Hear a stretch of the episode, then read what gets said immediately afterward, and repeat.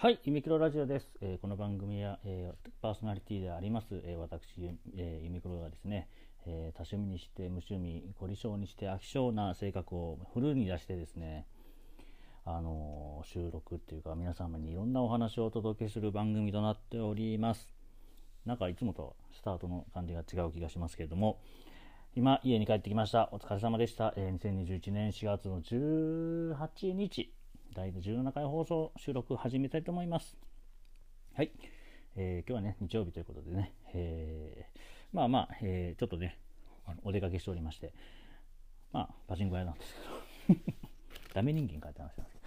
じゃなくて、あまあまあ、あの、いろいろね、ちょっと、あの、よくあるじゃないですか。パチンコ屋さんにこう、有名人来店みたいな感じでね、えーそれにを見に行ったわけなんですけども、まあ、お近くの方から、えー遠くから、えーね、お越しの方から含めまして、えいろんなお方に、お方？いろんなお方って、いろんな 皆さんにね、お知り合いの皆さんとお会いできてね、非常に楽しかったんであるんですけれども、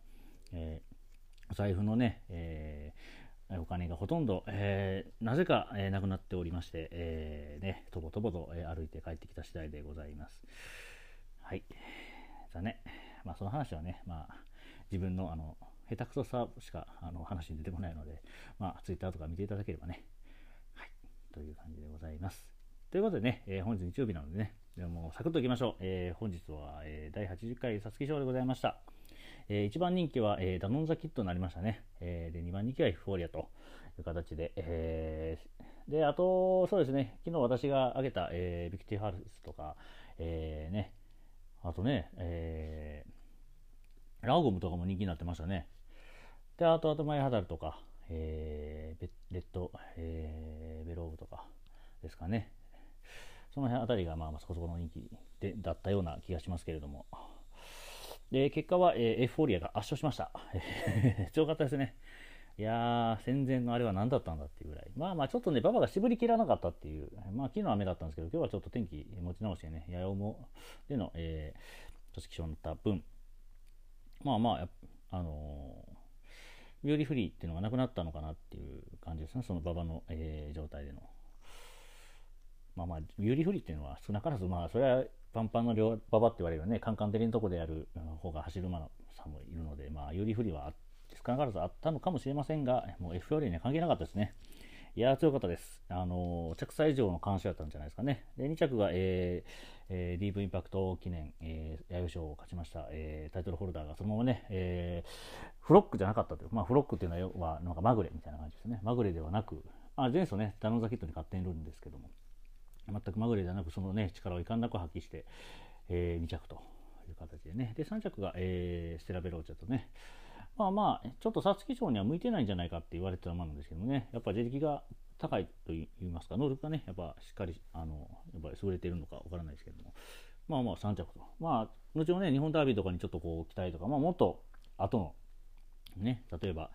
えー有馬記念とかですね、暮れの、それから来年とかね、向けて、すごくこう期待の感のある馬なのかなっていう、セラベロージェね、ちょっと頭に入れておきたいお馬さんですかね。あとはアドマイハダルと、えーっと、養蜂レイクですかね、あたりが、えー4着5着ということでね。この辺もね、えーまだ、えー日本ダービーになればもっと着差、えーあの、ついた着差をあの縮められるようなね、えー展開になるのかなっていう気もしてますのでね、この辺も、えーこの辺りの馬もね、えーちょっと日本ダービーは要注目かなという形で。で、えーダノンザキットはちょもうちょっともう、でもコーナーでね、もう手応えなかったとかね、まあまあいろいろ、これから、えー範囲とかが出てくると思うのでね、まあそれを参考にしながら、えーまた6月あたりですかね、日本ダービーに向けて皆さん、あの、そのね、本日出た大馬さんもね、えーいろいろ、え陣営立て直したり、えーそのままね、順調にいったりという形で、第2戦がね、控えてますのでね、まあそこまで楽しみにしたいなという次第のオープニングでございます。はい、えー日曜日ということで、えーね、何の話しましょうかね。昨日お酒の話したんですからね。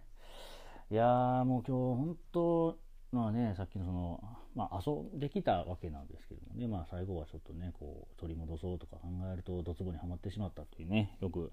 あるあるですけどね。うん、なんか久々になんか、あの、なんですかね、ガツンとこう殴られたような感じのね、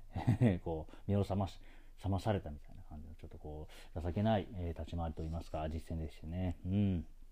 まあまあ、こういう日もあるんだろうっていうのは今、歩いて帰ってくる時に冷静になりましたけどもね、まあ、出る時はもう、この、何くそと思いながら、もう一回、もう一回って感じでね、やっぱりどうしても売ってしまうんでね、こんな、あの、金額のね、あの、が、おあの、お財布からなくなるというね、えー、がっかりでございますけども。まあまあ、それと別にね、えー、今日、その、いろいろな方とお話しているところにね、やラジオを聞いてますよっていうのをちょっとね、一言いただいただけでもちょっと嬉しかった。ラジオでポッドキャストね、えー、聞いてますよっていう話を聞いていただいただけでね、ありがたいお話でございまして。で、まあ、ツイッターでも一回 Spotify っていうのが便利ですよとか、形で、えー、あの、お知らせしたところですね、まあ、今日ちょっとまあ休みだったので、午前中その、えー、っと、あれ？午前中収録してないですよね。あ、そうです。あの、競馬、そうか、競馬買うついでにパソコンあげたんですよ。で、その時に、えー、ちょっと、あの、なんですかね、穴、穴、穴、穴穴ばっかりあな、なんか、あれですけど、あのアナライズっていうんですかね。あの、アナライズ？アナライズ？っ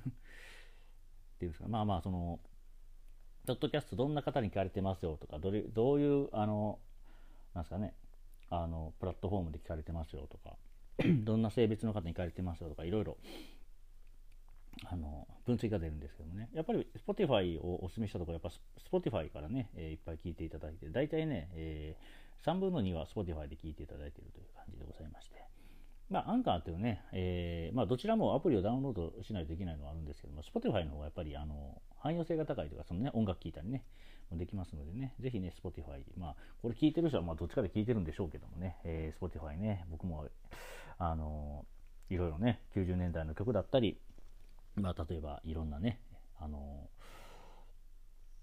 アーティストのね、えー、ちょっとこうまとめられてるものだったり、あの、ユーロビートが好きなね、スーパーユーロビートをまとめてあるの、アルバムまとめてあるのを聞いたりと、いろいろね、あの、その時々によって、えっ、ー、と、気分に変えてね、音楽、あの、プレイリスト変えれるので、結構重宝しておりますね。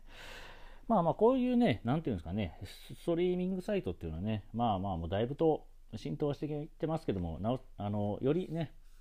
あの、なんていうんですかね、あの電子データをこう、なんですかね、無料で、えー、提供してもらうサービスっていうんですかね、音楽しかり、本、あの、ね、本というか書籍しかり、動画しかりっていうね、で、その分なんか、あの、広告がね、出て、その広告料で、えっ、ー、と、そのサイトが運営されてるみたいな形っていうのは、まあ、今、令和入ったぐらいのね、えっ、ー、と、ちょっとこう、スタンダードな、えー、サービスっていういう風になってきてますけどね、これがまた、えー、5年、10年って経った時にね、どういうサービスがまた、あの、なんですか、なんていうんですかね、え、生まれるのかっていうのはね、ちょっとこう、先見の目を持ってというか、ちょっとね、いろいろ自分だったらこういうものを作りたいなっていうのができる人がね、まあ多分次の時代を、の、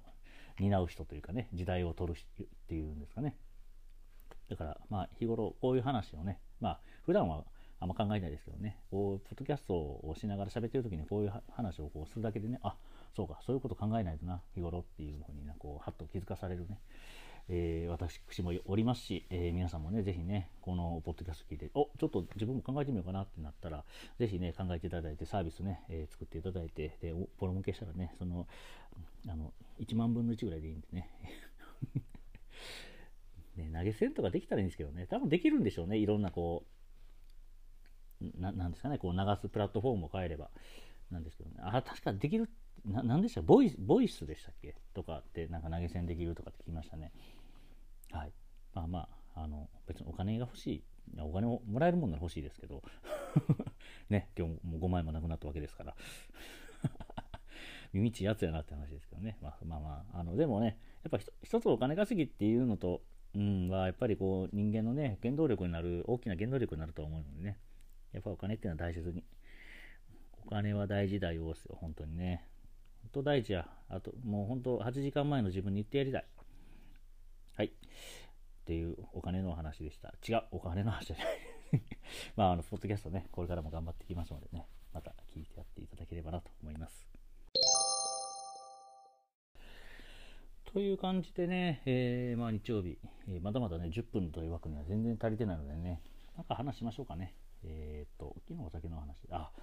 まあお酒の話、まあいいかな。何の話しようかな。なんかないかな。なんか得意なお話。ちょっと、ちょっとこの後ろの棚で見てみよ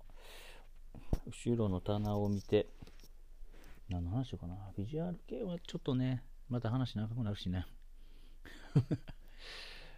何の話しようかな。でもね、ビジュアル系の CD と DVD と、あと漫画と、うん。おすすめの漫画の話とかしましょうかね。じゃあ一つね。どうしましょう。べしゃり暮らしとかやってみます？やってみましょうか。えー、いきなりですけど、パッと目についたんでね。えー、べしゃり暮らしっていうね、えー、これ森田正則さんってね、えっ、ー、と、まあ、有名な漫画で言うと、あの、ろくでなしブルース、えー、90年代ぐらいですかね。っていうと、その後、えー、2000年代でやってますかね、ぐらいはね、あのルーキーズっていうあの高校野球の漫画を描かれてる、えー、作家さんで、もうベテラン、ベテランというかもう大御所ですよね、僕からしたら。の方が、えっ、ー、と、えー、第1巻の、えー、初版が2007年。なので、まあ、2000年代にね、書かれた、えー、漫画で、えっ、ー、とね、高校生の、えー、まあ、高校生で、えっ、ー、と、まあ、いるじゃないですか、えー、クラスにあの面白いやつ。クラス1のひょうきん者みたいな。がいてで面白いことをやってたんですけどそこに転校してきたえー、っと子がえー、ともともと高校生ながら、えー、ともうセミプロに近い、えー、漫才をやってた子が、まあ、なんかいろいろあって、えー、ちょっともう漫才から足を洗って、えー、転校してきたと。で、まあ、そのことを、ね、そのお笑おお笑い大好きなこの主人公が、まあ、いろいろあって、っていうところから始まっていくストーリーで、まあ、何、ジャンルで言うと何かっていうと、えっ、ー、と、本当にその、なんですかね、えー、コメディアンじゃなくて、本当漫才師。漫才師として、えー、その、えー、高校生でお笑い好きだっただのお笑い好きだった子がどういうこう努力とかどういうこうなんですかね挫折とかを繰り返して、えー、でゆくゆくはプロになっていくって、まあ、後にこの、えー、主人公はえっ、ー、とあの何でしたっけえっ、ー、とまあ吉本興業でいうとこの NSC というねニュースタークリエーションっていう、まあ、養成所があるんですけどまあそういうところに、これ吉本が確かねえっ、といろいろあれやってるんですよねえー監修というか、監修っていう方変ですね。なんかいろいろこう、え情報提供みたいな。うちだとこんな感じでやってますみたいな感じを、えー、やってるんですよね、確か。うん。で、えー、っと、まあ、その養成所に入って、主人公はまたお笑いの基礎から勉強していくと。で、そこで、まあ、元からそのセミプロみたいな、えー、技術はある、えー、相方のね、相方って、相方なのかな？まあまあまあ、その、要はね、えー、もう一人のライバルでもないですけどね、その、転校してきた子と。で、またもう一人ね、えー、あの、その、お笑い大好きだけど、まあ、あんまり人前に出るのが苦手な子っていうのがあってね。で、まあ、そういう子だとか、こう、そういう同級生の子とか、あと、その、えっ、ー、と、主人公に負けたくない、俺も面白いって言ってるような子とか、みんながその養成所に入って、で、まあ、いろいろね、挫折があったり、ね、挫折、挫折ばっかりですよね。まあ、いろいろね。俺は向いてないんじゃないかみたいな感じでゆくゆくはまあいろいろね賞レースに出たりとかいうところでまあいろいろと展開していってえっ、ー、とね20巻までで違う、え、19巻まででそうなんですよ。えっ、ー、と一旦あのー、終わったんですよ。この漫画。でえーと、20巻が、えーと、2019年に出るっていうのは10年以上確か経ってるんですよね。うん、で、えー、その本当にその第1部っていうのを本当に締めるための20巻っていうのが出てえ20巻出たみたいな感じですごく衝撃だったんですよね。ちなみにその森田正則さんっていうかまあえー、が、えー、本当にお笑いがそのまあねもともとその「ろくでなしブルース」がボクシングの漫画ででルーキーズがやってる漫画でもともとすごい阪神ファンなんですよねえ、ー、とあの森田さんが。で、まあまあ自分の好きなスポーツ、ボクシングもすごくあの詳しくてでで、で野球でルーキーズで高校野球を書いて、で、次お笑いがすごく興味あったからお笑いの漫画を書く。で、実際に森田正則さんも、え、ー、と、もう一人の、えっ、ー、と、お笑い、あの、お笑いじゃない、えー、漫画家の方と、えコンビ組みまして、あの、M1 出られたんですよね。確かね3、3回戦、いや、準々決勝ぐらいまで多分行ってるんですよね。かな？うん。ぐらい、やっぱりすごくこう、そのお笑いに対してもやっぱ緻密というかもちろんねその漫画を描くためにいろいろとそのその吉本のね、あの養成所のその講師と言われるような、まあ、元お笑いの方とか放送作家の方とかとも多分打ち合わせされたでしょうしで現役のね多分あの漫才師の方とも多分いろいろとあの交流もあったでしょうし。いやだからそういう方がね書いたあの本当にお笑いってあの表面上はこんな感じでねすごくひょうひょうとしてる方が多いですけど実はすごく中ではこういう努力も努力があったりあとその、えー、他の漫才師同士とのこのなんですかね賞レースの時のこう駆け引きみたいなとかがあったのでねこれ見て m 1とか見るとすごくこう面白いというかああなるほどそういうことがあってこうこうこうなるんかっていうのがねあったんで結構べしゃり暮らしは本当に、えー、ちょっとねああのあまり見ないジャンルっていうのもあったのとあとそのね「ろくでのシブルース」からあのずっとルーキーズも全巻読んでたのですごくこう親しみのある絵で読めたっていうのがね私の中で、えー、ちょっとあのお気に入りの漫画の一つでございます。まあまあ、ね、あの、普通の本で買っても20巻で終わるので、まあ、20巻で終わるってもね、えー、1冊ね、600円ぐらいするんですか、今の漫画って。ね。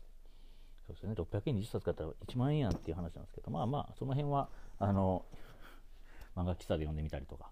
あのね、なあのダメですよ、ネットとかで見たらね、あれはあのダメなやつもあるんで、あのなるべく買うのが一番だと思うので、ね、えー、買っていただきながら、まあ、うん、あの、